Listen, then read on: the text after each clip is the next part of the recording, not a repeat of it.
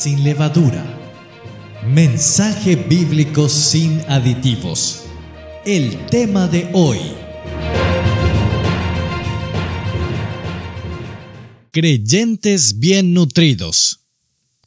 Si esto enseñas a los hermanos, serás buen ministro de Jesucristo, nutrido con las palabras de la fe y de la buena doctrina que has seguido. Primera Timoteo 4:6. Un nutricionista es un profesional experto en alimentación, la cual tiene la capacidad tanto de prevenir alguna enfermedad por malos hábitos alimenticios como de diagnosticar aquellas que ya han avanzado en relación a estos.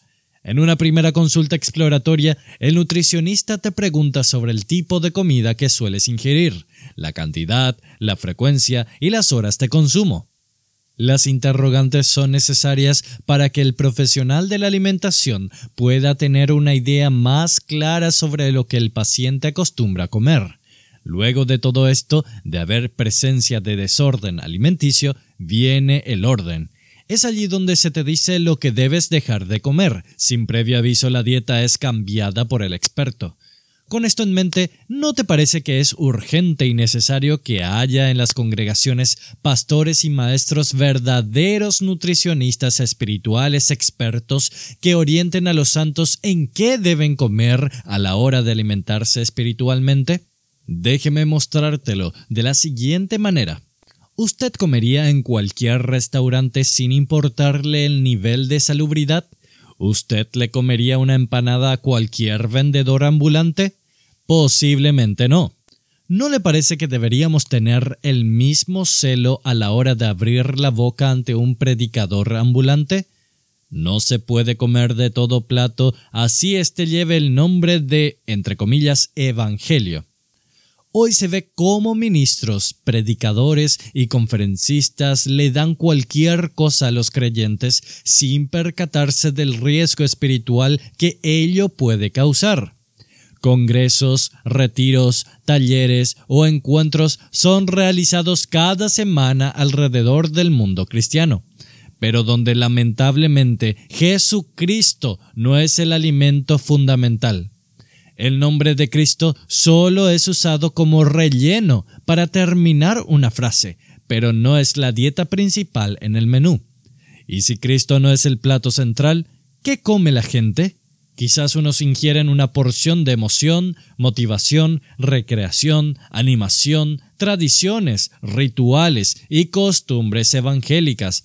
Otros se alimentan de lo que dice el mentor de turno, su profeta, su levita, su pastora o el cantante, entre comillas, cristiano, famoso, el youtuber o influencer. Definitivamente eso no es el pan que descendió del cielo. Personalmente me llegan a diario de todas partes videos y audios de diferentes predicadores, que a veces brevemente miro o escucho. Generalmente el menú es pura chatarra motivacional y emocional que indigesta y empacha a cualquiera que haya tenido buena alimentación saludable en su mesa. Nuestra gastronomía debe estar centrada en Cristo y no en los criterios que han surgido de los hombres. Un buen nutricionista espiritual no piensa en él sino en aquellos que recibirán dicho alimento. Un buen nutricionista del reino de Dios evalúa en qué etapa de desarrollo en Cristo se encuentran quienes recibirán el pan.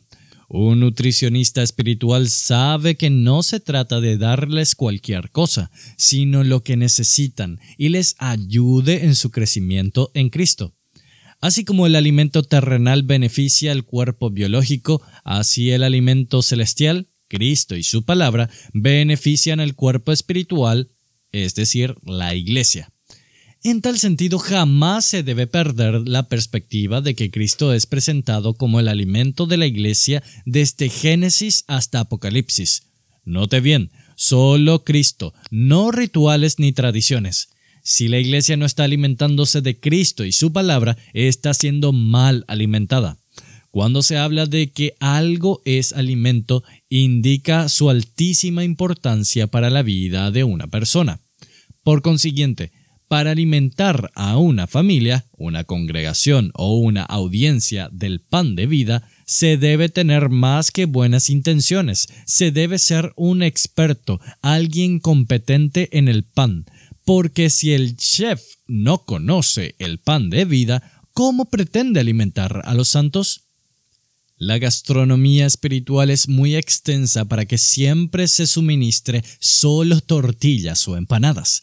Estas calman el hambre por un momento. Comer frecuentemente tortillas o empanadas no es alimentarse. Así sucede en algunos lugares. Viven de tortillas, empanadas y gaseosas azucaradas. Pablo fue un nutricionista profesional. En cierto momento llegó con vianda a la iglesia que estaba en Corinto pero cuando vio su nivel de madurez, tuvo que hacerles un tetero, un biberón. Esto nos dice en 1 Corintios 3:2. Os di a beber leche y no vianda, porque aún no erais capaces ni sois capaces todavía. Como nutricionista, Pablo sabía que estaban en el nivel de niños pequeños y por ende necesitaban aún de leche. ¿Por qué? porque aún su estómago espiritual no estaba preparado. En cambio, a la iglesia que estaba en Éfeso y Colosas los alimentó con comida sólida. Ambas cartas representan el nivel más alto de revelación que el apóstol pudo desplegar. Es decir, estas cartas fueron todo un banquete espiritual que Pablo preparó y ellos degustaron. Un verdadero nutricionista espiritual siempre tendrá a Cristo como plato central de su mesa. Un nutricionista espiritual diagnostica si el paciente está intoxicado por una mala ingesta. Un nutricionista espiritual cuida en todo lo posible la salud de los santos.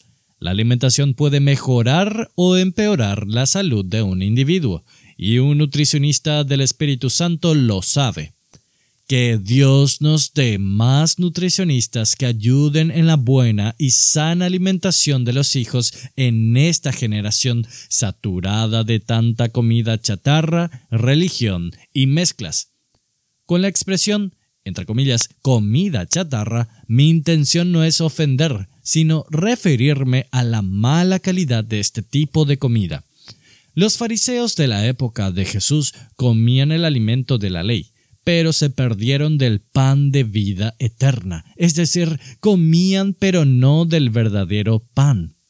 Esto demuestra que tener teología no es garantía de que espiritualmente se come bien. No hay alimento aparte de Cristo. Fuera de Él no existe tal cosa sino chatarra. Tu estómago fue diseñado para ser lleno solo por Cristo. Lo demás nunca te saciará. Siempre vivirás buscando algo más. En ese sentido, las preguntas serían ¿qué comen los jóvenes? ¿Recreación y entretenimiento? ¿Filosofía o religión? ¿Qué se les da a nuestros niños los domingos en la mañana? ¿Las mismas historietas bíblicas, juegos y manualidades? ¿Qué ingieren los matrimonios? ¿Los mismos talleres para parejas? El Señor fue contundente cuando dijo, De cierto, de cierto os digo, si no coméis la carne del Hijo del Hombre y bebéis su sangre, no tenéis vida en vosotros. Juan 6:53. El término griego que se traduce al español como carne no tiene un significado literal, sino que tiene que ver con naturaleza, por lo tanto, cuando Jesucristo expresa que comamos de su carne y bebamos de su sangre, no tiene nada que ver, por un lado, con canibalismo, ni mucho menos con una hostia o pedacito de pan, una copita de vino o jugo de uva. Tiene que ver con alimentarnos de su naturaleza y sustancia. Ninguna sustancia material, pan o vino, podrá transformar una patología espiritual, Solo lo espiritual puede hacerlo. Oremos al Padre Celestial para que manifieste más chefs entendidos a fin de alimentar correctamente a los hijos y estos crezcan de manera saludable para gloria de Dios. Así que mis estimados oyentes, les deseo buen provecho. A Dios sea la gloria. Si le fue de bendición, compártelo que tengas un maravilloso día, escrito por Ministerios por la Causa de Cristo, en la voz de Pedro Rojas. Agradecemos sus donativos y oraciones por este ministerio.